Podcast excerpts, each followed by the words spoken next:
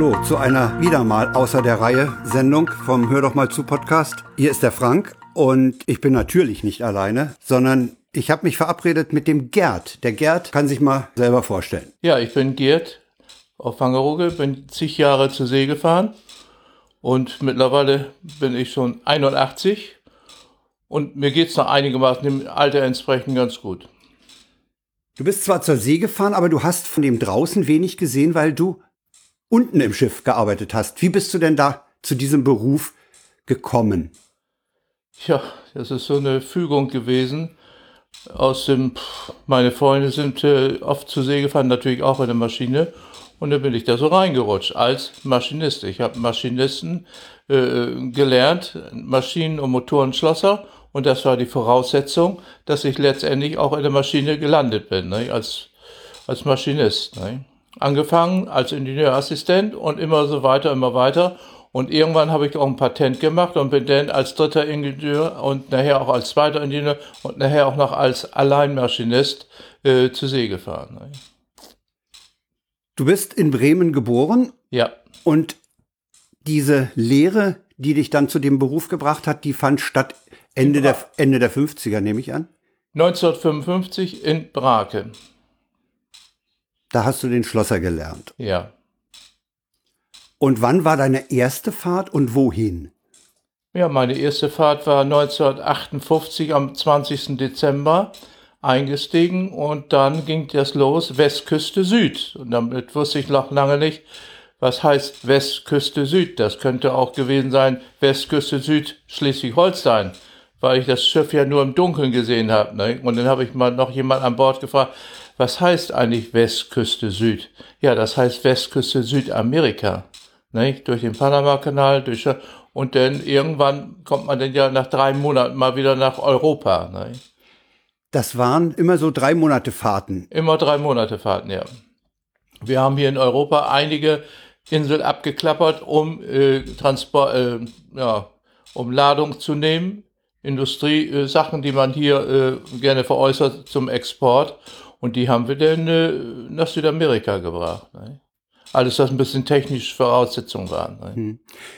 Was macht der Maschinist, wenn er da unten in dem Maschinenraum arbeitet? Ja, er wacht. Äh, er muss aufpassen, dass alles läuft. Und äh, wie gesagt, wenn Befehle von oben kommen, muss er hellwach sein. Äh, Wir sind ja immer mindestens zu zweit auf Wache gewesen. Der, äh, ja, der äh, zweite oder dritte Ingenieur und eben der Assistent. Natürlich sind noch andere Leute in der Maschine, die die Maschine sauber halten. Der Maschinenraum ist riesig. Ne? Und nach vier Stunden war die äh, Wache zu Ende und dann hatte man acht Stunden wieder frei, wo man eben sein Privatkrams machen musste. Ne? Und das war auch die Zeit, wo man dann mal an Deck konnte. Da konnte man auch äh, an Deck, ja sicher. Ne? Ja. Wobei es natürlich mitten auf dem Atlantik nicht so viel zu sehen gibt. Nee, das kann man wohl sagen. Ne? Also ist ganz selten. Und da kommt ja noch eine Koro Korosität. Wir fuhren äh, wieder zurück nach Europa durch den Panama-Kanal. Und damals hatten die Schiffe, die Frachtschiffe noch ihr Heimatwappen vorne am Steven, vorne am Schiff. Da war immer das große Wappen. Und somit sagte eine, mein Kollege, der guckte aus unserem Bullauge raus nach vorne. Mensch, sagte, da kommt ja auch ein Deutscher wieder an, den wollen wir sehen, wo der wohl herkommt. Und der hatte das ja, das Wappen von Bremen mit dem Bremer Schlüssel. Ja, und somit gucke ich da aus dem Fenster und drüben im Vorbeifahren guckte auch einer aus dem Fenster. Und das war zufällig auch ein Bekannter, auch aus Brake. Ach, sehr niedlich. Ich sag, Mensch, und die Begegnung, das waren ja nur eine halbe Minute ungefähr, wo wir uns so begegnet sind, auf engstem Raum da ne, im Panama-Kanal. Ich sag, hi, wo wollt ihr denn hin? Da hörte ich nur noch Japan. Ich sag, und wir fahren nach Hause. Und nach einem halben Jahr haben wir uns dann in Brake mal wieder gesehen. Ne? Ja. Sehr niedlich. Das ja. war der Hajo äh, Büsing, denn, ne? ja. Du müsstest vielleicht den Zuhörern noch erklären, dass die Maschinen damals noch über den Maschinentelegraphen bedient wurden von der Brücke. Ja, das war alles, sie waren alle abhängig von uns, weil wenn der sagte der Kapitän oder der zweite Offizier oder erste Offizier, wir wollen jetzt langsame Fahrt machen, ja, dann ging das per Telegraph auf halbe Kraft oder la- langsam und dementsprechend haben wir die Maschine darauf eingestellt. Ne? Telegraph war, der hat oben äh, diese, dieses, was man wahrscheinlich kennt, diesen Hebel auf äh, langsam gestellt und dann ging unten die analoge Anzeige auch auf langsam. Ja, auch auf entweder teilweise auf äh, Kette mit Kettenübertragung oder auch schon damals ein bisschen elektrisch. Dann leuchtete ein Feld auf, langsam, ne, halbe Kraft oder volle Fahrt. Ne. Es gab auch nur ganz seltene bedrohliche Situationen, da mussten wir dann ordentlich Power geben, dann gaben die auch zweimal voll. Das heißt also zweimal AK. Ne. Dann mussten wir noch ein bisschen die Drehzahl nochmal für kurze Zeit hochdrehen. Ne? Und das konnten wir dann ja auch machen von unten. Das heißt, die, die, die Steuerung der Maschine habt letztlich ihr da unten im Maschinenraum wir gemacht. Wir hatten die Macht. Wir hatten die Macht. Ne? Wir haben immer früher gesagt, der Kapitän trat auf die Bremse und das Schiff stand nicht, weil wir das nicht wollten. Der Motor war ja ein riesiges Ding. Ja, waren immer Zweitakter. Das waren immer Zweitakter. Ich bin angefangen, da hatte der Motor vielleicht 3000 PS, 5000 PS und nachher, das, äh, wie gesagt, das ging auch hoch bis auf 8000 PS, ne? Und immer Sechszylinder, nachher waren es Neunzylinder, ne? Und die Kolben, die waren dementsprechend natürlich auch riesig, ne? Ja. Du hattest mir im Vorgespräch gesagt, die waren so 70 Zentimeter im Durchmesser. Ja, ja, man wurde im Millimeter, 700, ne, 750 mhm. Millimeter, ne, ja. Ne? Und die wogen ja fast eine Tonne. Ne? Und diese mussten wir auch im Hafen, wenn mal irgendwas wrong war, dass das Zylinder 5, der muss da gewechselt werden. Und dann mussten wir all hands, wie man sagt, alle zusammen, mussten in der kurzen Liegezeit, wo man sagen, um 5, 6 Stunden oder 8 Stunden, mussten wir den Kolben ziehen. Das heißt also, äh, da war irgendwas nicht in Ordnung, die Kolbenringe, irgendwas war gebrochen. Wir hatten es aber auch schon mal, dass wir auf See einen Heißläufer hatten, dann wurde der Kolben glühend, der eine. Ne? Und dann mussten wir den in der Biskaya bei Schaukel, Wetter, ne, mussten wir den Kolben ziehen, ne? Deckel runter und dann den schweren Kolben hochziehen. Und der hat geglüht. Der hat geglüht. Das heißt, ihr hattet einen Kolben in Reserve an ja, Bord? Sicher, ja, ja, sicher. Ja, der Kolben, das ist Vorschrift. Ne? Der war oben in der Stellage, war der festgeschnallt und äh, den Kolben konnte man nicht anfassen. Da wurde mit sehr viel Town, wurde der eingefangen. Der ging ja im Maschinenraum immer hin und her, aber wie? Ne? Das war, und das, der, wie gesagt, der war ja fast eine Tonne. Ne? Aber das hat den ja auch eher geklappt. Im Vorgespräch hast du mir auch erzählt, dass ihr eigentlich eine komplette Werkstatt, eine komplette Metallwerkstatt an Bord hattet, weil ihr ja mitten auf dem Atlantik nicht ja, einfach einen Ersatz bestellen konntet. Wir mussten jede Reparatur selber machen und äh, das ist halt auch, deswegen haben wir den Beruf erlebt, er, erlernt. Ne? ne? Und jeder war, äh, wollen wir sagen, ein Fuchs da drin. Ne? Und wir fuhren natürlich auch auf jedem Schiff extra noch separat einen Elektriker, der nur für die Elektrik zuständig war. Ne? Diese Schiffe waren kleiner als heutzutage. Sie hatten auch keine Container an Bord. Nee. Das wurde alles noch per Hand gemacht. Ab 1964 äh, fing das an. Äh, die ersten Container waren 1964 in Hamburg. Da legte der erste Containerdampfer da an. Ihr habt Industriegüter von Europa nach Südamerika gefahren? Ja, nicht nur Südamerika, auch Zentralamerika, Nordamerika. Ne? Aber alles, was wir gut produzierten, nicht? also uns interessierte das im Grunde gar nicht, ob das Schiff war voll, was die da letztendlich reingetan haben in der Luke, das war uns uninteressant. Hauptsache wir hatten genug Sprit, das heißt oder Diesel, nicht? und zwischengetankt, wir konnten mit dieser großen Ladung an äh, Betriebsstoffe nicht äh, einmal hin und her fahren, das ging nicht. Wir haben so einen hohen Brennstoffverbrauch, jedes Schiff, und zwischengetankt auf Curaçao. Curaçao, das ist eine ganz kleine Antilleninsel, Antilleninsel, äh, im, in, in der Karibik. Ne? Das ist Curaçao von den Holländern und der holländischen Verwaltung. Und da haben wir den zwischengetankt. Ne? Ihr habt ja auch eine ganze Menge Sprit gebraucht. Ja. Man kann so ungefähr sagen, äh, 26 Kubikmeter, das heißt pro Tag, das sind 26.000 Liter. Ein Kubikmeter 1000 Liter. Ne? Das heißt, das Schiff hatte unten natürlich auch erhebliche Tanks. Ja, nicht nur unten, sondern auch äh, neben dem Laderaum waren Seitentanks, da war das, war der Brennstoff denn drin. Ne? Und der war nicht leicht flüssig. Nein, der war C wie Teer. Ne? Also erst kommt Teer und dann kam das Schweröl. Und dieses Schweröl, weil es ja am günstigsten war, das musste noch separiert werden. Das heißt also nochmal aufge bereichert werden. Man kann einfach sagen, der ist geschleudert worden. Mhm. in, in Separatoren von Westfalia, dann wurde im, im Zweikammersystem wurden die, wurden die Dreckteile rausgeschleudert und kamen in den Schlammtank. Und was ich damals nicht wusste, es war eine große Umweltverschmutzung. Der Schlamm kam in einen Schlammtank. Und wo blieben wir mit dem Schlamm auf See? Rausgedrückt mit Pressluft. Und es ist gar nicht denkbar, dass es heutzutage noch gemacht werden. Jetzt darf es nicht mehr. Diese Schlammtanks haben wir, haben viele Schiffe noch, aber die haben kein Ventil, was nach außen geht. Ein, kein Außenbordsventil. Wenn der Tank voll ist, dann ist man verpflichtet, diesen Schlammtank im Hafen, wo auch gebunkert wird, wird der Schlamm abgesogen. Wir haben damals allgemein legal im Atlantik diesen Schlamm aus dem Bord gedrückt, unter Wasser. Ja, unvorstellbar heute. Und uns haben sie eigentlich, ja, ist ein Naturprodukt. Das kommt ja aus der Erde. Erdöl ist nicht aus der Erde. Nicht? Wir haben das nur wieder zurückgebracht. Nicht? Und das wird ja, ja nochmal wieder Erde so werden. Und davon, dieses, der, was der zuletzt übergeblieben ist von diesem Schweröl, das ist natürlich verheizt worden und kam in den Motor rein. Nicht? Mit 120 Grad. Sonst blieb die Flüssigkeit, der Brennstoff, in den Leitungsdecken. Mhm. Er musste dünnflüssig bleiben. Nicht? Wie hat man den auf dem Weg vom Tank zum Motor äh, flüssig gehalten? Mit Dampf. Dampfleitungen waren immer neben der Brennstoffleitung. Ne? Also war alles mit Vorwärmer. Ne? Und, und auch der Brennstoff, der, die, diese zig Tonnen in den Tanks, die großen Tanks, die wurden immer beheizt, waren, wurden immer mit Dampf, immer bei 50 Grad gehalten, damit die überhaupt äh, pumpbar war. Ne? Ja. ja. Es war schon eine, eine schwierige Sache. Auch wenn wir den gebunkert hatten an Bord, kam der auch warm an Bord. Also warm 50 Grad. Man konnte sich da schon dran verbrennen. Ne? Auch beim Peilen, wenn wir die Tanks gepeilt haben und mussten das dann, auch wie, wie voll der wohl im Tank, und man kriegt ein bisschen von dem Schwell ab, das waren ätzende Sachen, ne? also das, ganz das, minderwertig. Das Peilen ist Messstab rein. Ja, mit einem Messband. Ne? Mit einem Messband wurde es runtergelassen und dann wusste man, wie viel da drin ist. Ne?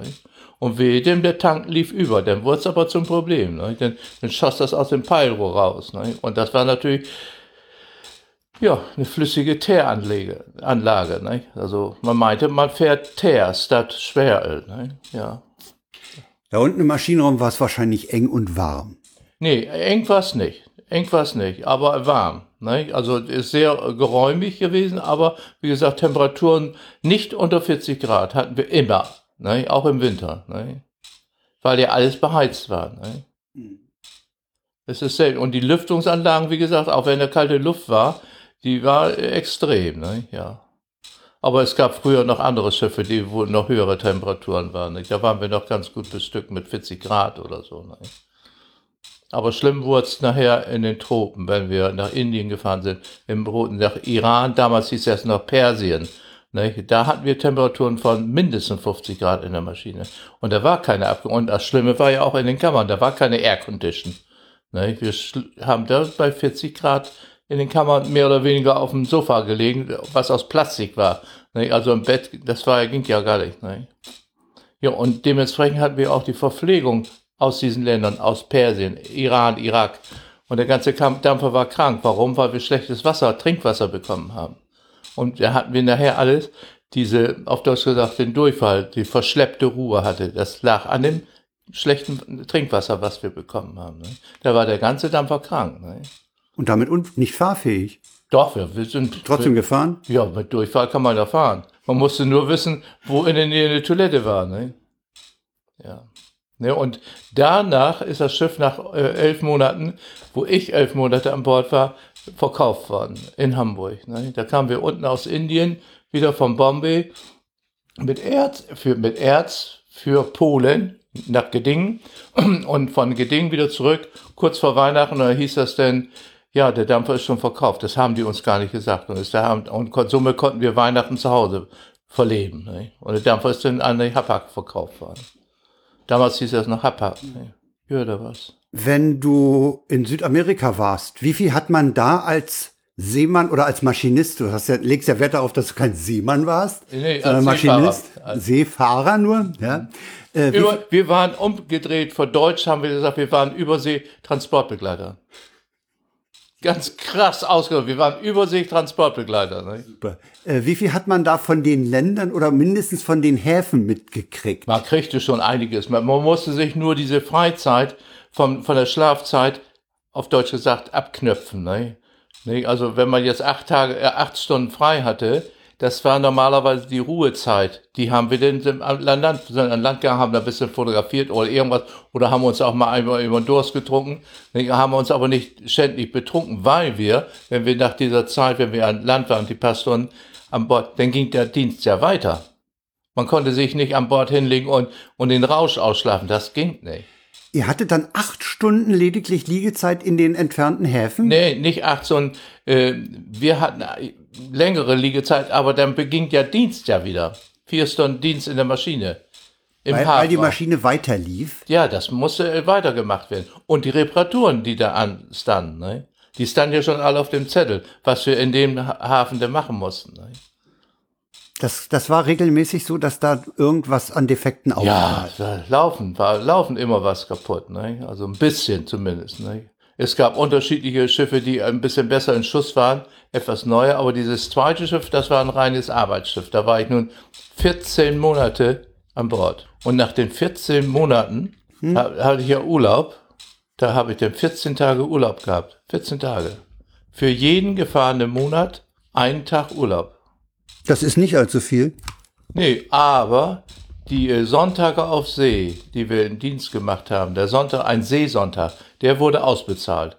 Also wenn man ungefähr äh, ein ganzes Jahr gefahren ist, dann konnte, wenn es gut ging, hatte man mindestens noch 30 freie Tage, die ausgezahlt wurden. Das waren die Seesonntage. Das war der ah, Sonntag ja. auf See. Wir haben natürlich gearbeitet, aber ein Seesonntag zählte als, der wurde am Ende der Zeit wieder aufgeschrieben und wurde gut geschrieben. Ne? Was man so heutzutage Feiertagszuschlag nennen würde. Ja, Feiertag, ja, ja, ja. Mhm. Ne, das war schon, also wenn ich das schon immer höre, wenn andere, oh, du bist zur See gefahren, dann hast du ordentlich Geld verdient. Zurückgerechnet auf den Stundenlohn, die wir gemacht haben, war das Minimum. Ein wenig. Wir hatten ja gar keine Gelegenheit, das auszugeben. Und das Geld, was wir denn in der Heuer äh, verdient hatten, das wurde ja nach Hause geschickt. Ne? Per Ziehschein hieß das denn. Wie hoch war ne? So 200, 250 oder 300 D-Mark haben wir monatlich dann nach Hause geschickt als Assistenten. Ne? Das war unser Polster für die Schule. Ne? Die Schule mussten wir ja auch selber bezahlen. Da gab es kein BAföG. Ne? Gab es kritische Situationen, die, an die du dich noch erinnerst? Ja, die kritischsten war ja eben, dass der Kolben einmal heiß gelaufen ist. Wir mussten den äh, gerade in der Biskaya ist bekannt, das ist ein Seegebiet, was, wo der Wind, wo das Schiff unheimlich schaukelt, ne? Und in dieser Situation konnten wir eigentlich sagen, der, Schiff, der Motor war gestoppt, mehr oder weniger, und das Schiff trieb dadurch die Gegend, ne? Und das hat mehrere Stunden gedauert, bis wir die Reparatur von. Wie viele Leute waren dann an so einer Reparatur beteiligt? Kann man schlecht sagen, vielleicht 12, 13, 14. Ne? Also die Ingenieure, die Assistenten und auch die Reiniger und Schmierer, das waren, also im Grunde waren es ungefähr so, ich sag mal über den Daumen, so 15 Leute, die dann zusammen, das musste in der ganz schnellen Akkordzeit musste das ja repariert werden. Und die Gefahr bestand ja durch das Schaukeln, dass uns der Kolben nicht irgendwie was kaputt geschlagen hat. Der hing ja in der Luft. Nein. Und eben dieser Schiffsbrand, den wir da hatten. Nein. Ja, erzähl doch mal von dem Schiffsbrand. Das war auf der äh, Heimreise. Und dann äh, das, da waren wir aber noch an der Westküste und wir kamen durch den Panama-Kanal und irgendwann kam Qualm aus Luke 4 und da hatten wir unsere Baumwoll, gepressten Baumwollballen, so wie heute auch die Strohballen, die waren da und, da und in den Lüfterschächten kann man wohl sagen, Windhutzen nannte man das. Da waren große Rohre, die die Kühlung nach innen gedrückt, Naturluft. Nicht? Also war keine Ventilatoren, aber die, der Fahrtwind drückte durch, den, durch die Windhutzen die frische Luft nach unten. Dadurch wurde der Laderaum ein bisschen gekühlt. Und die durften normalerweise nicht in Fahrtrichtung sein, die mussten ein bisschen seitlich. Und das hatten wir wohl irgendwie übersehen und haben auch gar nicht so darauf geachtet. Aber wir haben gesagt, wenn wir nach vorne fahren, muss der Fahrtwind da rein. Riesige, wie riesige Ohren, kann man wohl mhm, sagen. Ja. Und nachts konnte man das sehen, wenn der Dampfer durchsetzte durch das Aufsetzen, durch den Schornstein kam Funkenfluch. Und dieser Funkenfluch, den wir nur im Dunkeln gesehen haben, am Tag konnte man das gar nicht sehen. Dieser Funkenfluch hat das verursacht, dass die Funken durch die Windhutzen den Laderaum in Brand gesetzt haben. So ist das passiert. Ne? Und wir hatten äh, die Ladeluken, die wurden da von Hand aufgemacht, da gab es nicht McGregor-Luken, das waren die normalen Luken, die man so von Hand aufmachen musste. Und dann haben wir die obersten, die so richtig vergokelt, schon richtig am Qualmen war, haben wir angepickt mit unseren Bordmitteln so ungefähr. Und wir hatten auch einen Kran an Bord. Und die haben wir dann aus dem Boards geschmissen, nicht? damit der, der Brand ein bisschen weniger wurde. Aber der Brand hat immer weiter gewütet, bis nach unten hin. Nicht? Und dann Luke wieder zu und dann haben wir CO2 reingejagt. Das ist ein Gas, was schwerer als Sauerstoff ist und legt sich da drüber wie so eine unsichtbare Matte. Und alles andere hermetisch abgeriegelt und haben dadurch das Feuer erstickt. Und damit sind wir dann bis nach Hamburg gefahren. Und dann, wie gesagt, dann lagen wir da im Hafen und dann ist es im Hafen dann äh, gelöscht worden. Ne?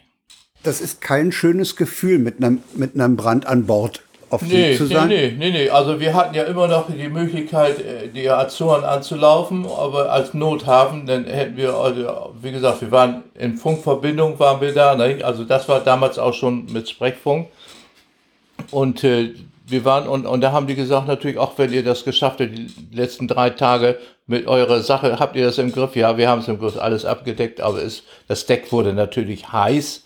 Also man konnte barfuß da nicht mehr überweggehen. Wir haben da immer Wasser überweglaufen lassen. Wir hatten so eine Deck, äh, Deckwaschleitung, so eine ganz dicke, und das Wasser haben wir da dann immer überweglaufen lassen, damit das einigermaßen gekühlt war. Ne? Aber sonst ging das ja so. Du sagtest, ihr hattet Sprechfunkverbindung, aber ihr habt auch noch viel mit Morsen gearbeitet Ja, ja damals. mit Morden, Mordetasten, ne? ja. Das war die Hauptverbindung äh, über, über Morsefunk, äh, Ja, ja. Morsetelegrafie. Ja, ja, mit Telegrafie, ne? Ja, das war das. Äh, aber wenn wir eingelaufen sind im Hafen, der war natürlich der Sprechfunk natürlich nur auf Englisch. Ne? Wenn wir eingelaufen, wir mussten ja den Lotsen bis denn wir durften ja keinen Hafen anlaufen alleine. Da musste ja erst das Lotsenboot kommen und der Lotse hat dann das Schiff in den Hafen gebracht. Ne? Ist das generell äh, so gewesen oder ist das auch heute noch so? Ja. Oder, oder gibt es Kapitäne, die alleine rein dürfen? Nein. Das ist ganz selten, dass ein Kapitän die Genehmigung hat, dann kann man sagen, gut, du bist mit diesem Schiff schon zehnmal in diesem Hafen gewesen, dann bist du Lotsen befreit. Die Lotsenbrüderschaft, auch in Amerika, die legen da Wert drauf, die wollen ja auch Geld verdienen. Und dann äh, da durfte der unter Umständen auch der Kapitän alleine das Schiff reinbringen. Aber er musste auch wirklich das Zertifikat haben, ich darf. Ne? Ich bin schon so oft hier in diesem Hafen gewesen, ich darf das nicht. Aber die Coast Guard von Amerika ist glassart. Ne? Also wenn da irgendwas verkehrt läuft, dann muss man horrende Zahl, äh, Gebühren bezahlen. Ne? Das Anlegen dann auch mit Schlepperhilfe immer. Überwiegend ja. Ne? Aber das haben wir, wie gesagt, in der Maschine gar nicht so mitgekriegt. Ne? Und das Interessante war ja im Panama-Kanal. Wenn wir da waren in den Schleusen, das waren ja von Schleusenkammer zu Schleusenkammer, das sind ja ungefähr drei Schleusenkammer. Und der Hub in dieser Schleuse, ich sag jetzt mal nicht ganz genau, sechs bis acht Meter war der Hub von einer Kammer in der nächsten. Das Schiff durfte aber nirgends anstoßen, das musste genau in der Mitte bleiben. Und da waren äh, Loks, E-Loks oder Dieselloks, die haben das Seil rübergegeben und die hielten den Dampfer genau in der Mitte. Ah.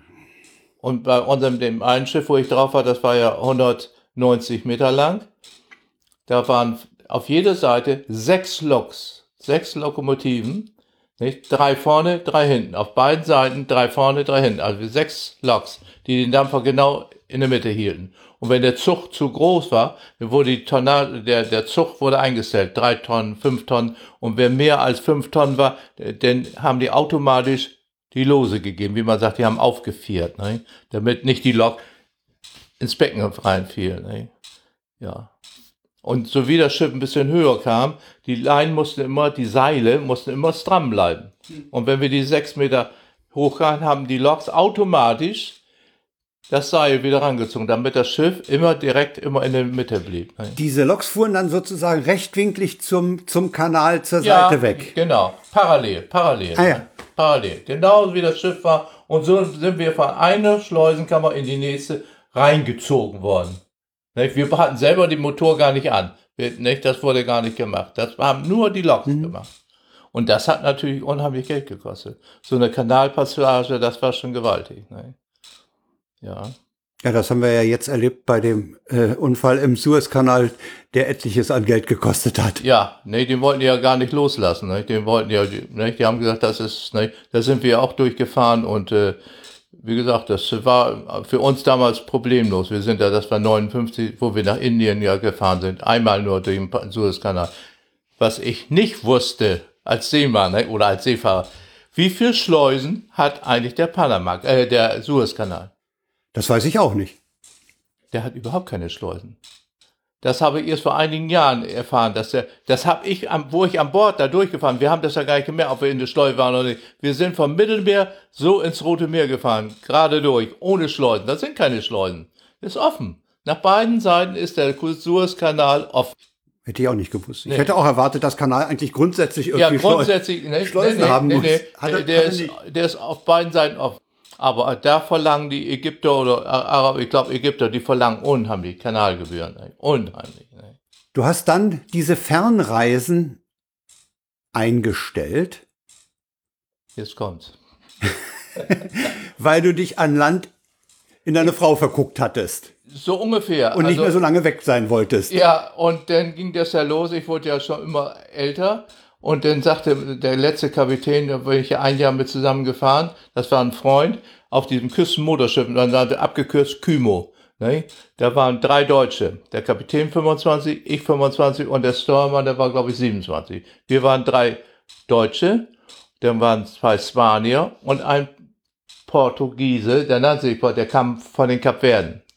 Cabo das war unser unser Cookie, ne? das war ein farbiger, ne? man durfte ja nicht Neger sagen, ein farbiger, so ein kleiner. Wir sechs waren ein Jahr zusammen auf diesem Schiff, ne? das kein Radar hatte. Das war schon ein Problem da, ne? Und auch keine Selbststeuerungsanlage. Da musste sechs Stunden, der da oben am Steuer war, musste sechs Stunden das Schiff steuern. Ne? Und wenn er mal musste, dann musste der Kapitän oder der Steuermann das Ruder übernehmen. Dann hat er richtig von Hand weitergesteuert. Aber ein Kymo ein Küstenmotorschiff fährt ja nicht so weit raus. Das fährt ja in Küstennähe. Nee, nee, der war auch in Südamerika.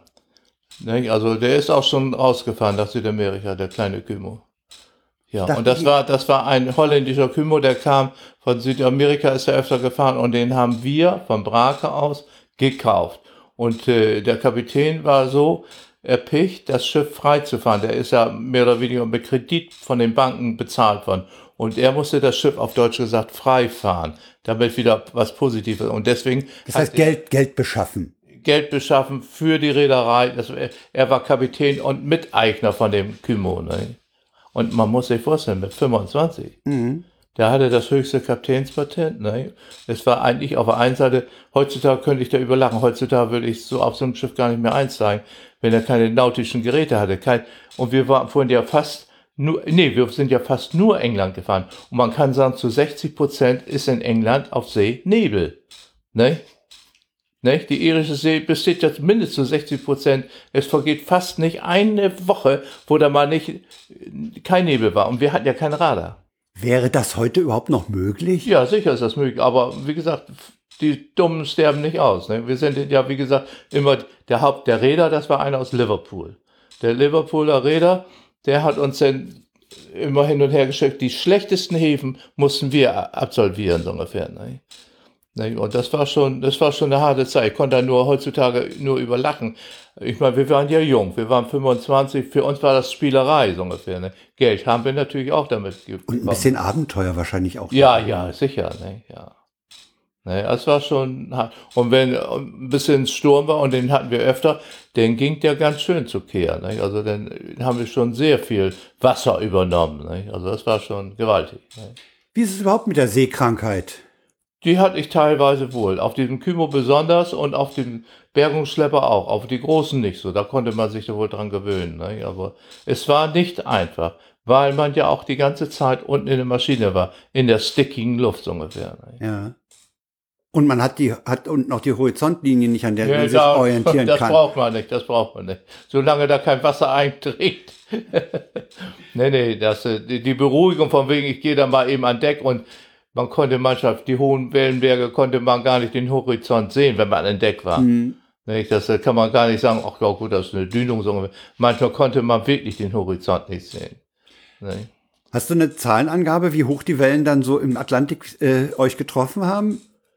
Ja, es sind ja mehrere Kategorien. Das sind von der normalen Welle, denn die Welle baut sich auf zu einer größeren Welle und diese größere Welle geht in einer Dünung über, die Atlantikdünung. Ne?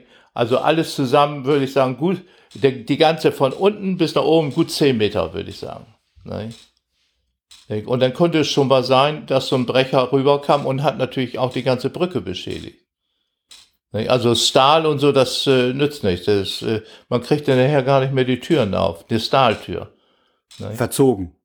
Ja, verzogen, verbogen. Verbogen. Ne? Die sind durch die, durch die Brücke, durch die Stahlwand durchgeschlagen. Ne? Ja.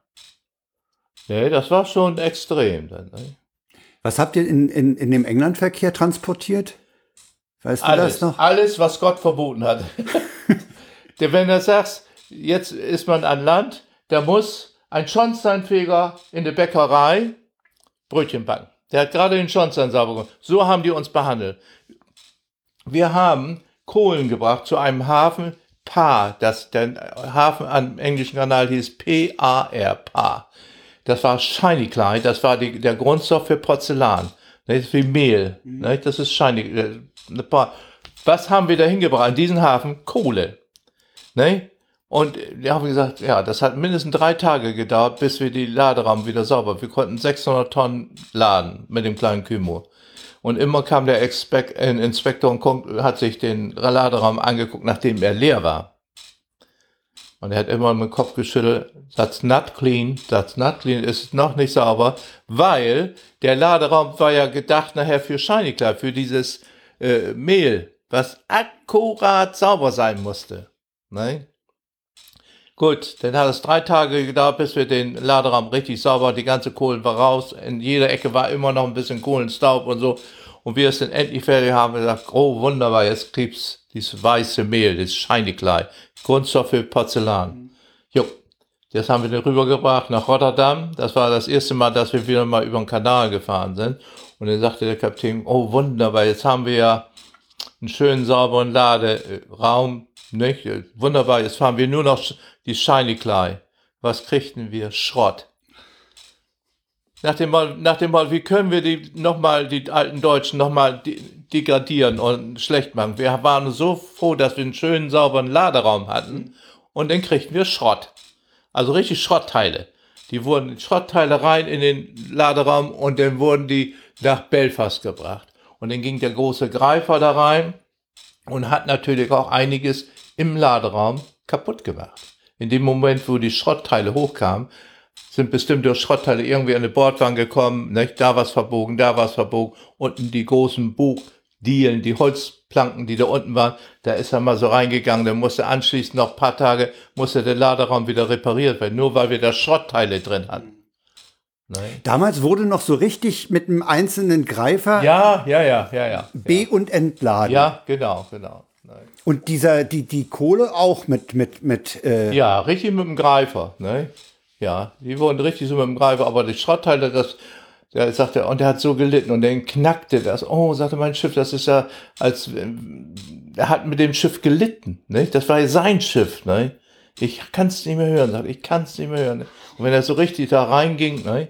Und die Ladeluke, das war nicht automatisch, Begriffe von der Seefahrt, die wissen ja, was ist auch McGregor. Das sind die großen Stahlplatten, die werden an so einem Seil rübergezogen über den Laderaum und dann ist der Laderaum zu. Wir hatten Hand-McGregor, das waren große Holzplanken. Die mussten wir einzeln immer rauflegen.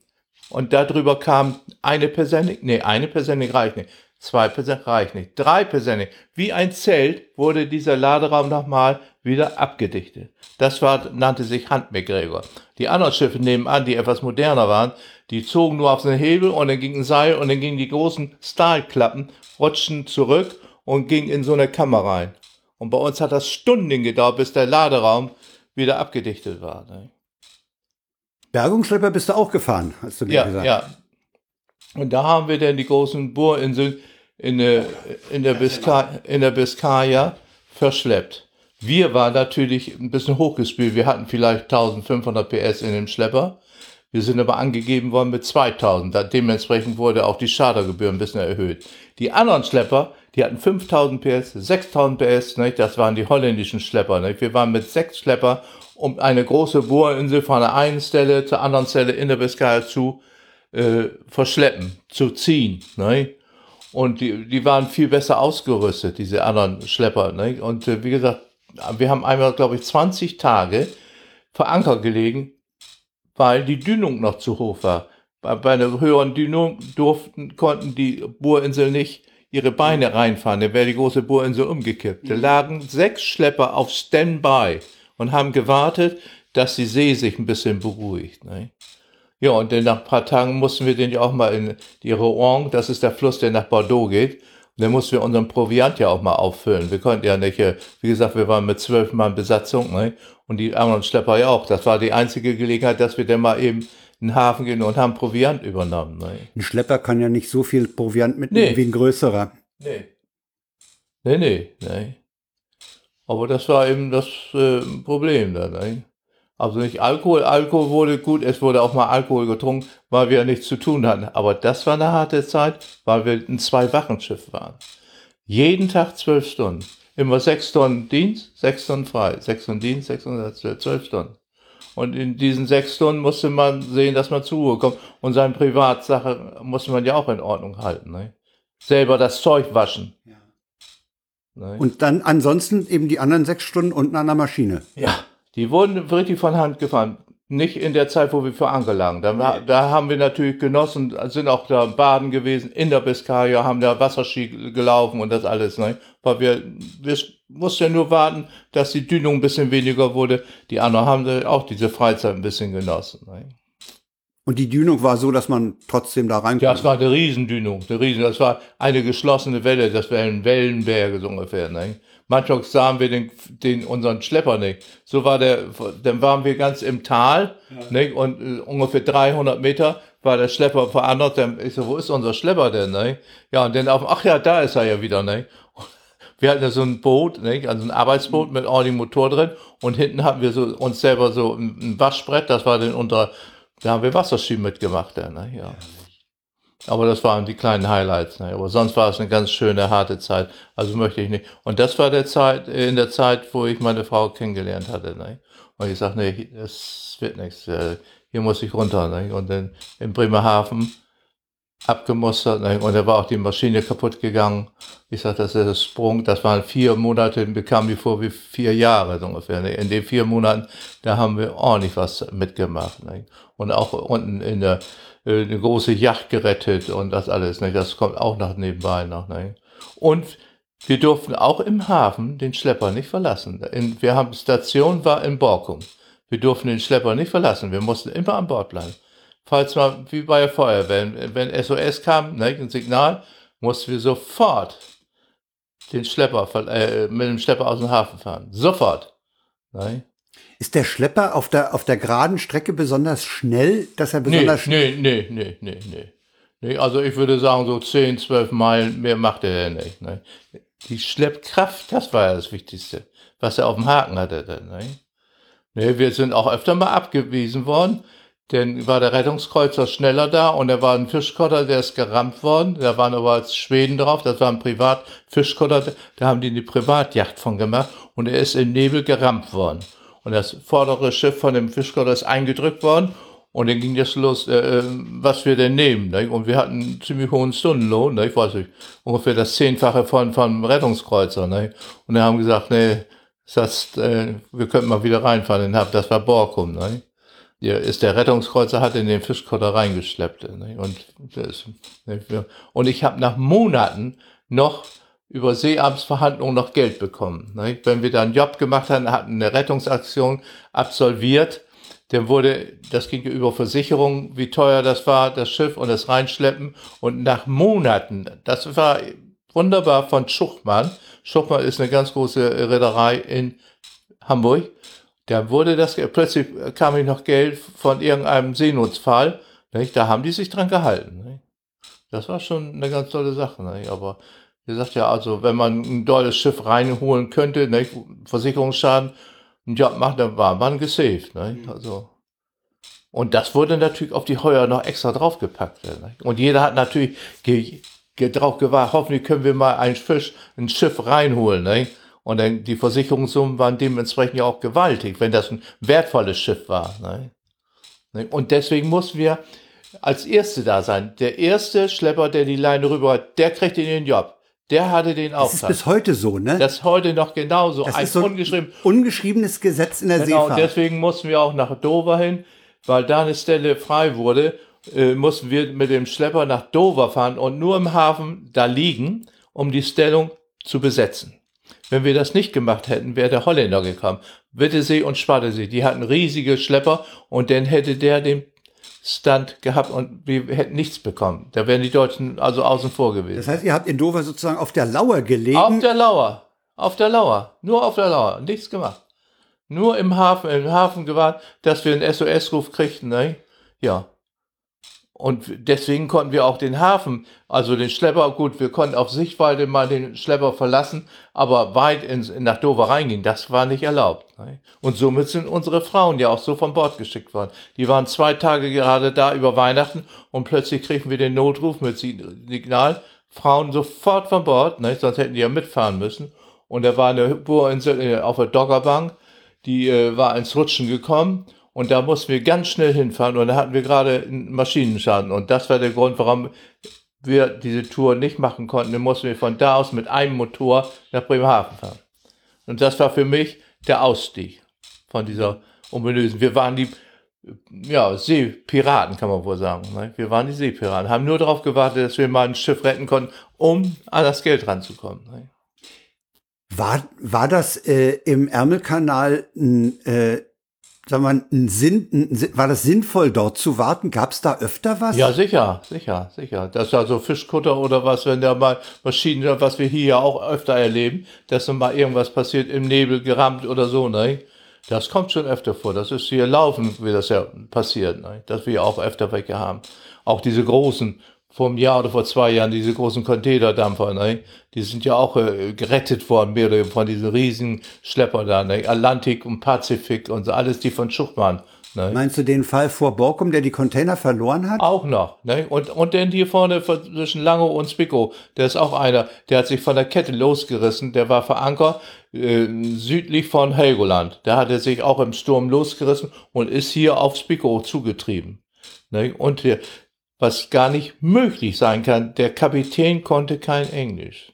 Dann ist er auf Englisch angesprochen worden, das und das, ne? Hat das nicht verstanden, weil es ein Chinese war, ne? Und ja, dass das überhaupt möglich ist, ne? konnte die einfachen Befehle nicht übermitteln. Ne? Du hast Spiekeroog erwähnt und ich weiß nicht, ob wir schon erwähnt haben, wir sitzen hier auf Wangerooge, der östlichsten der, äh, der ostfriesischen Inseln. Du bist dann, als du ausgestiegen bist, bist du als Maschinist auch im Fährverkehr gefahren. Ja, ja. Ich, äh, wie gesagt, ich habe gesagt, ich muss sehen, dass ich eine geregelte äh, Arbeitszeit haben, äh, habe. Und zwar äh, hat die Bundesbahn Maschinisten gesucht ne? und dann habe ich mich da beworben musste natürlich auch zum nach Münster, der Bundesbahn, wie sich das nennt, Präsident oder was, das war ein ziemlich hochrangiger. Ja, hat er gesagt, wollen Sie denn hier anfangen? Ich sag, ja, ja, da müsst ihr auch mit rechnen, dass Sie auch mehrere Tage mal nicht nach Hause können. Ich sag, hier, laut Seefahrtsbuch, ich bin im Ausland eingestiegen. Nach neun Monaten bin ich mal wieder nach Hause gekommen. Ich bin in Rotterdam eingestiegen auf der Gertrud Fritzen, dieser große 190 Meter, und bin in Marseille abgemustert nach neun Monaten und überhaupt nicht nach, nach Hause gekommen. Ich sag, das sind die Grundlagen. Deswegen möchte ich jetzt bei der Bahn und wenn ich mal eine Woche nicht zu Hause bin, dann ist doch gut. Ach so. In Marseille bist du dann aber auf dem anderen Kahn. Nein, dann bin ich zur Schule gegangen. Ah, zur Schule. Da habe ich denn das Patent gemacht. Das war 62 auf 63. 63, ja. 63 bin ich aus, abgemustert. Und das war, erst sollte ich, äh, wollten die von Genua, nee, und dann hieß das, das Schiff muss in die Werft nach Marseille. Und dann bin ich mit meinem Kollegen, bin ich auch angemustert und abgemustert. Und dann haben wir zusammen das Patent in Bremerhaven gemacht. Und mit diesem Patent war ich ja plötzlich dritter Masch- Maschinist oder dritter Ink oder was, ne? Ja.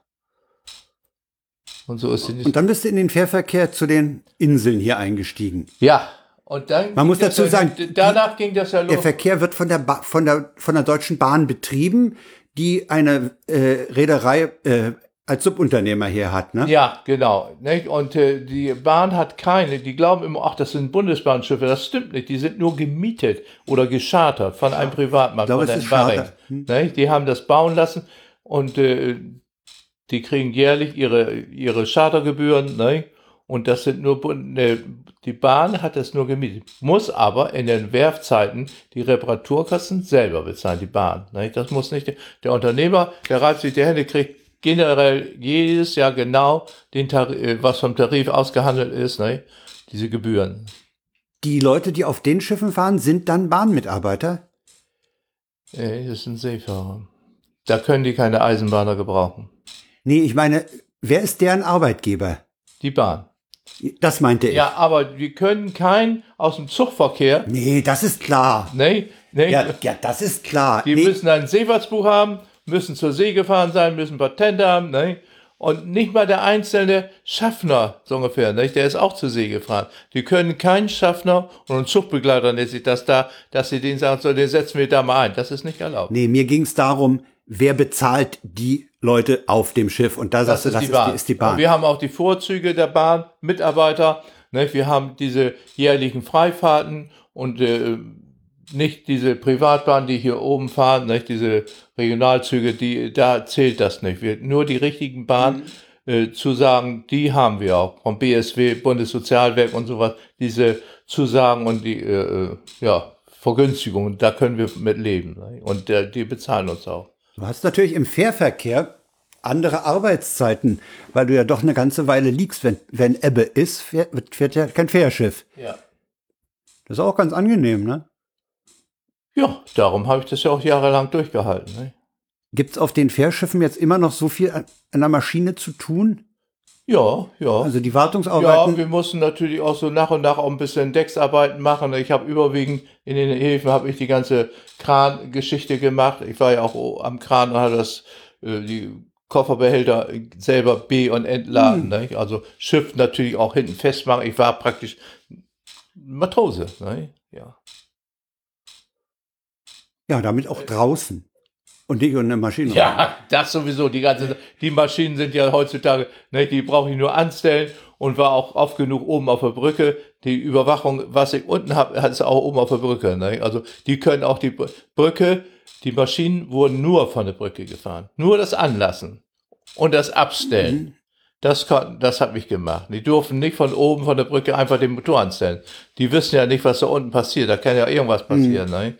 Also ich muss augenscheinlich den Motor von Hand anlassen. Nicht? Das hat sich ja dann gegenüber äh, früher verändert. Ne? aber Diesen Maschinentelegraphen nach unten gibt's ja, nicht ja. mehr. Es wird die. Es waren die ja vier Motoren, vier Motoren, da zwei und da zwei und zwei Generatoren. Sechs Motoren waren da unten. Also vier Hauptmotoren und zwei Generatoren. Nicht? Also der Maschinenraum ist schon immens groß. Nicht? Und das macht man dann halt in der in der Zeit, wenn Ebbe ist, wenn man trocken liegt. Was? Na, so, so Reparaturen zum Beispiel. Ja, die etwas komplizierteren Reparaturen, da haben wir unseren Service in, äh, in äh, Auri. Da kam die Firma, die speziell die Volvo-Motoren gewartet hat. Ah, ja. ne? Das haben die denn gemacht. Ne? Die haben dann den Motor, wenn es denn dran sein musste, das haben die gemacht. Das brauchen wir nicht machen. Wir haben natürlich unterstützt, wenn das Getriebe kaputt war oder so. Aber wie gesagt, die, die Hauptmotoren auf beiden Schiffen sind Volvo, ne? Volvo Penta. Ne? Aber der Service, der war gut. Und wenn wir mal sagen, da ist irgendwas am Motor, kommt mal her, dann kamen die auch sofort und haben das dann behoben. Ne? Aber das ist dann schon ein bisschen äh, luftiger, weil man eben auch als, als so eine Art Mädchen für alles überall auf dem Schiff mal Ja, macht. sicher, sicher, sicher. Und das Schiff war ja auch groß und wie gesagt, also auch Bootsmanöver machen. Wir hatten ja auf dem einen Schiff hatten wir auch noch Rettungsboote. Aber nur, die haben sie jetzt auch abgebaut. Wir brauchen keine Rettungsboote mehr weil wir nicht mehr nach Helgoland fahren. Das war Vorschrift, da müssen zwei Rettungsboote sein. Ne? Also ein Quatsch. Ne? In dem Rettungsboot passen nur zwölf Leute rein. Ne? Da hieß das ja, sind ja nur für zwölf Personen. Ich sage, es sind doch nur für die Besatzung. Die Passagiere kommen immer wieder, sagt er, aber wir müssen uns retten und nicht. aber dafür sind die großen Rettungsinseln ja da. Und jede Rettungsinsel hat so eine große Kapazität, dass die ganzen Rettungsinseln die, die 600 Leute aufnehmen können. Das muss man sich mal vorstellen. Sind äh, auf den Fähren im, im, äh, hier zum, zwischen Harlesiel und Wangerooge ungefähr 600 Leute drauf? Ja. Über sogar, über 600 bis, ich glaube, 650 oder 700 passen darauf auf der Wangerooge. Mhm. Und äh, wie gesagt, dafür ist das Vorschrift, dass so und so viel Rettungsmöglichkeit, dementsprechend natürlich auch die Schwimmwesten. Die sind alle unten versteckt, in unter den Bänken, innen drin, wo das Polster drauf mhm. ist. Und oben sind eben die Rettungsinseln da. Ne? Und die werden gerissen und dann fallen die aus dem Board und dann äh, blähen die sich von alleine auf. Also das ist schon gesichert. Ne? Aber das haben wir noch nie gebraucht. Ne? Nee, ne? Also zwischen, zwischen den Inseln und dem Festland hat es noch nie brenzlige Situationen gegeben. Ja. Ja? Oh. Genug. Wir sind auch in Baramik mal mit der anderen Fähre zusammengestoßen. Da war schon fast ein Todesfall. Mit der Jens Albrecht 3. Da sind wir im Nebel dagegen gefahren. Beide haben die Sicht verloren. Und dann äh, sind wir da reingebrackert. Und die Jens Albrecht ist ein ganz kleiner nur. Ne? Und beide Schiffe mussten in die Werft. Ne? Ja, das war schon eine ganz heikle. Und dann waren wir einmal vier Tage festgekommen. Vier Tage im Watt sind wir nicht rausgekommen festgefahren. Auf der Sandbank gestrandet. Ja, vier Tage haben wir da gesessen. Und wir hatten 32 oder 35 Fahrgäste an Bord. Die sind dann mit einem Fischkutter abgeborgen worden. Dann ist der Fischkutter gekommen, hat unsere Fahrgäste, die wir an Bord hatten, noch abgenommen. Das war im Januar, Februar. Und die hat er geborgen. Und wir waren vier Tage im Watt, haben wir festgesessen. Bis, bis eine Springflut war? Und, ja, und die ist ja nicht gekommen. Wir hatten ja über eine Woche immer unter normal hoch.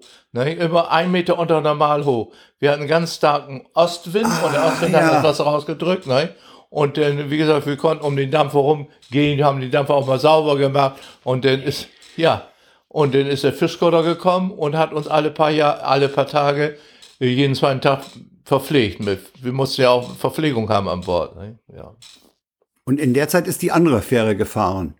Ja, das weiß ich nicht. Kann sein, dass sie gefahren ist. Ich weiß es nicht. Ich weiß es wirklich nicht. Also ich meine mich zu erinnern, dass wir, als wir im letzten Jahr auf der Insel waren, nur, dass da nur eine Fähre auch in Betrieb war. Die Harlinger Land war, glaube ich, ja, auch kaputt. Die hatte, die hatte einen Maschinenschaden. Ja, eine Maschinen, paar ja, das, das, kommt natürlich, weil du nicht mehr an Bord ja, bist. Ja, ne? ja, so ungefähr. nee, nee, also es waren schon härtere Fälle da. Ne? Also der, der, wie gesagt, das härteste war eben mit der äh, Harlinger Land, waren wir denn da äh, sechs Tage da fest. Ne? Nee, das war schon, war schon dramatisch dann. Ne? Aber wir sind ja früher öfter, so 20 Mal im Jahr sind wir dann mit der Harlinger Land nach Helgoland gefahren, ne? zwischendurch. Ne? Gibt es diese Fahrten gesagt, noch? Bitte? Gibt es diese Fahrten jetzt noch? Nee, nee, die sind abgeschafft worden. Die sind abgeschafft worden, weil sich das nicht mehr rentiert. Ne? Echt, rentiert sich nicht? Die Urlauber fahren nicht mehr von Wangerooge aus nach... Nee, nee, das hat sich nicht rentiert. Das war, da waren zu viele Ausfälle da. Ne? Und wir können uns das nicht mehr erlauben, verkehrstechnisch nicht mehr. Wir können nicht ein Schiff rausnehmen aus dem Verkehr. Das geht nicht. Die Schiffe, die laufen jetzt ja schon immer über. Wenn man jetzt nachguckt, Schiff ausgebucht, Schiff ausgebucht, beide Schiffe ausgebucht. Immer wieder. Ne? In der heutigen Zeit ist das nicht mehr möglich. Wir sind sogar von hier aus, Helgoland, kam von Helgoland wieder mit der Wangerooge. Ach, oder auch mit der alten Wangerooge, mit der alten Wangerooge. Der hieß, ja, wir haben heute Abend noch eine Abendtour. Dann sind wir von hier aus nach Bensersiel gefahren. Übers Watt, hinter den Inseln längs und kamen dann in Bensersiel, weil der nächste Tag eine Tour von Bensersiel nach Helgoland war. Und dann kamen wir dann von Helgoland wieder zurück und die Leerfahrt wieder von Bensersiel und dann kamen Tage davor, war, dass wir immer so 16 Stunden Dienst gemacht haben. Also äh, ich hatte letztens auch mal äh, etwas über 2000 Überstunden. Das muss man sich mal reinziehen. Und dann, und dann über 1000, der normale Monat hatte ja 160 Stunden. Ich bin selten unter 200 gekommen. Nicht? Diese 40 wurden aber gut geschrieben. Die wurden gut geschrieben. Nicht? Und das waren die Überstunden, wo wir dann in Urlaub gefahren sind. Nicht? Die, Feier, die Überstunden wurden dann abgefeiert. Nicht, nicht ausgezahlt. Und dann sagte der Chef letztens, wo ich noch in Wien war, ja, Sie können sich ja auch äh, 1000 Überstunden auszahlen lassen zu einem günstigen Preis, sonst mussten wir über 50 Prozent Steuern bezahlen für Überstunden. Mhm. Ja, ich sag, okay, mache ich. Ja, können Sie das? Ich sag, ja. Ja, Sie haben das schon, ich sage ja, 500 habe ich ja letzten auszahlen lassen.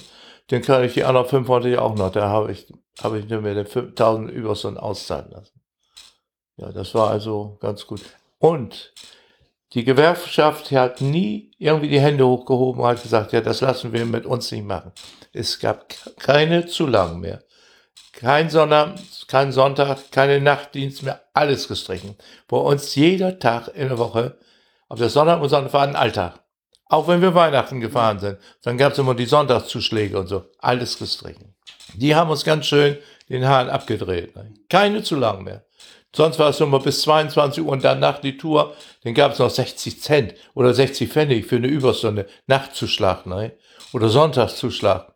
Alles gestrichen. Oder auch wenn wir im Hafen waren in Halle, dann gab es Trennungsentschädigung, weil wir nicht im Heimathafen waren. Alles gestrichen. Nein.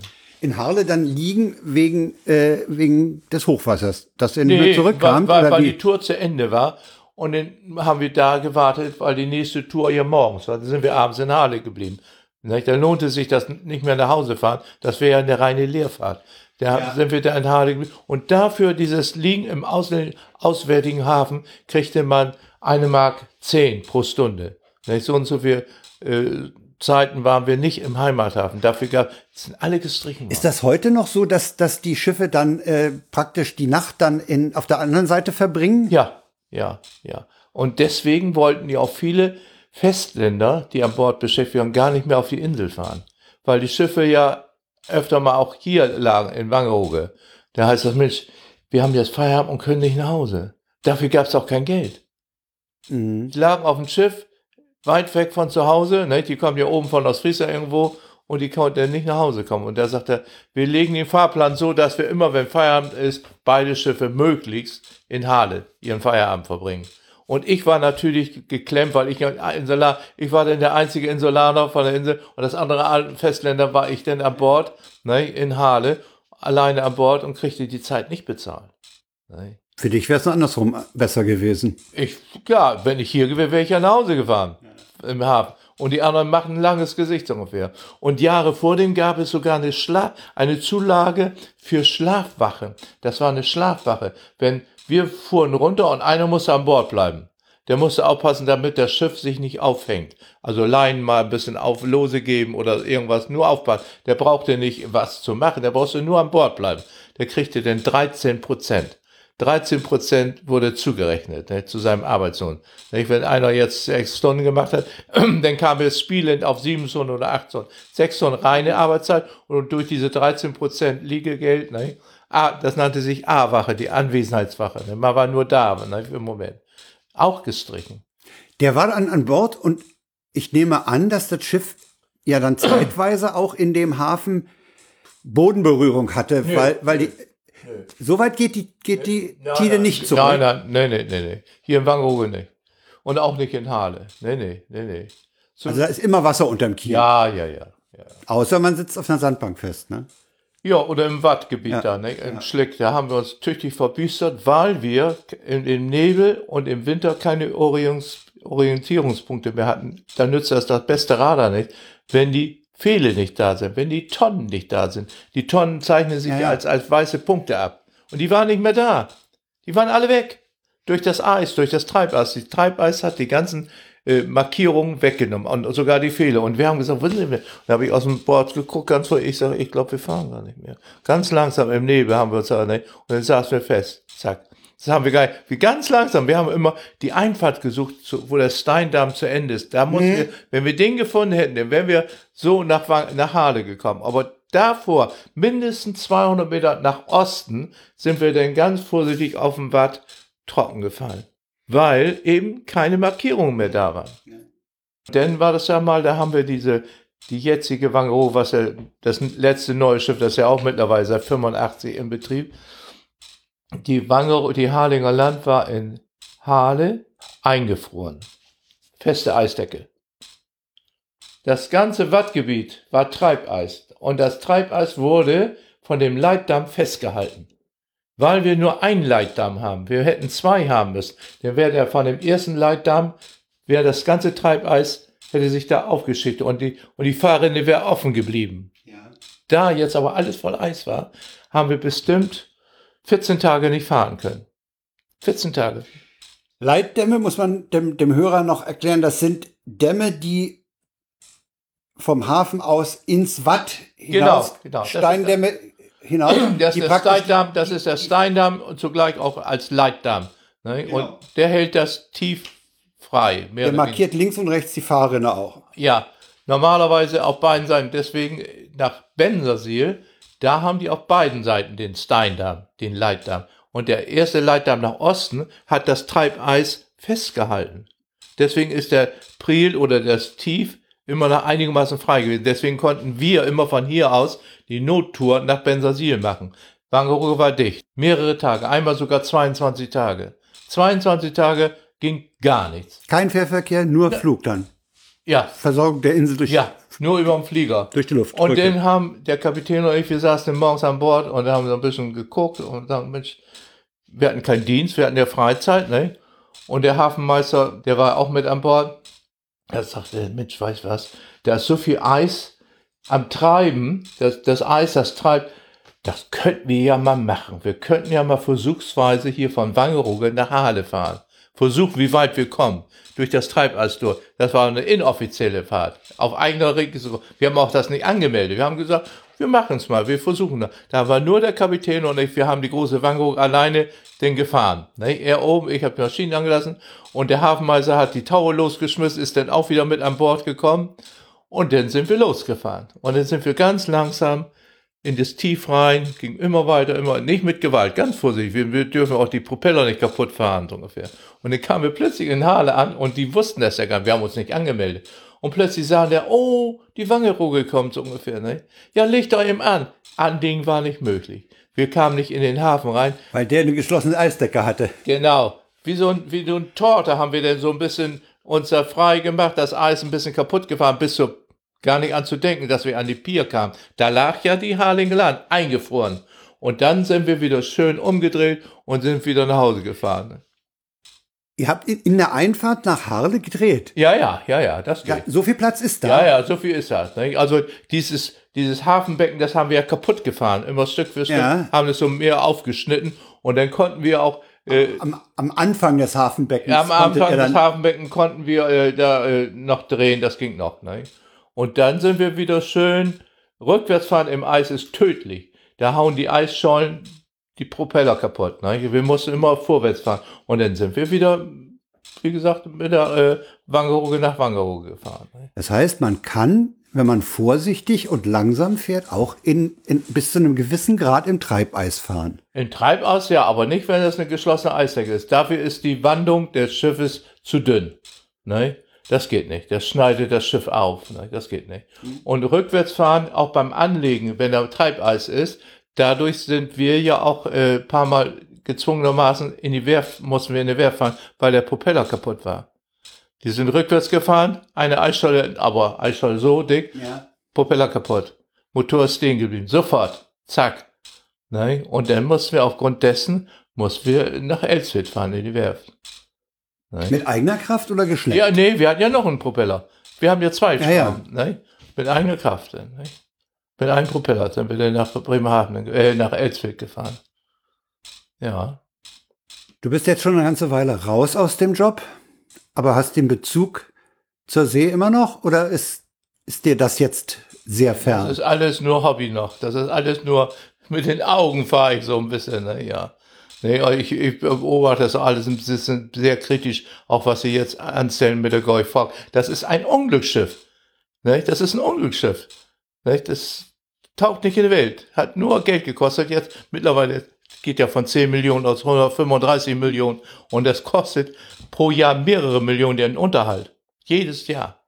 Würdest du sagen, stilllegen? Ja, Stilling als Museumsschiff, ja. Neben der Passat in Kiel. Da wird es gut aufgehoben. Da liegt ja die Passat. Nee. Nee, also das ist äh, Wahnsinn, was, was das Schiff, das kostet nur der Unterhalt. Ne? Kostet schon mehrere Millionen. Ne? Und halbjährlich muss das Schiff immer wieder zur Kontrolle in die Werft. Wie ein Auto beim TÜV in die Autowerkstatt muss. Alle, alle halbe Jahre? Erst hatten sie nur einmal im Jahr, jetzt hat der äh, äh, Bund der Steuerzahler festgestellt, nee, nach sechs Monaten muss wieder gescheckt werden. Ne, wie das gescheckt, das sind aber gleich immer gleich eine Million und ein bisschen mehr. Das heißt, die können gar keine Touren machen, die länger als sechs Monate sind. Genau, genau. Ne, auf dem Papier. Ne? Vielleicht sieben Monate oder was, da muss das Schiff mal wieder kontrolliert werden. Und alle zwei Jahre kommt der große TÜV. Ne, wie beim Auto der TÜV, ne, muss das Schiff alle zwei Jahre. Und da rechnen die mit über 10 Millionen. 10 Millionen, um das Schiff wieder äh, auf Herz und Nieren zu prüfen. Das ist unsere Schiffe genauso. Die kosten nicht gleich Millionen, aber die müssen auch jedes Jahr in die Werft. Zur Kontrolle. Ne? Hier die, die beiden im Fährverkehr. Ja, Das heißt, man hat dann immer eine Zeit, wo nur einer da ist. ja, ja, ja. Jedes Jahr. Das macht man dann in urlaubsschwachen Zeiten. In den Wintermonaten, immer kurz vor Ostern. Immer vor den Osterferien sind beide Schiffen, eine, ein Schiff vor den Osterferien, das andere Schiff nach den Osterferien.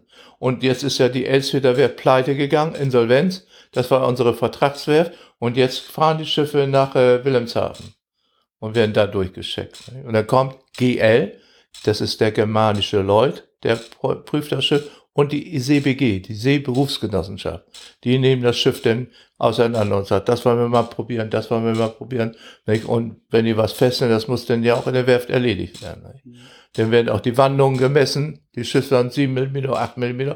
Und der Ultraschall, kann man wohl sagen, beim Schiff ist ne, ganz wichtig, wenn das Schiff wird ja auch mit der Zeit auch mal ein bisschen dünner. Ne? Und dann heißt das, wird gemessen mit dem Gerät, ach ja, das sind ja statt 7 mm nur noch 5 mm. Dann macht er nur mit Kreide so ein Zeichen. Platte raus. Dann wird, wird die Platte rausgeworfen. So, jetzt muss man eben telefonieren. Und was gut ist, kannst du auch noch sagen. Als Dankeschön haben sie mir das Schiff zur Verfügung gestellt zur Silberhochzeit.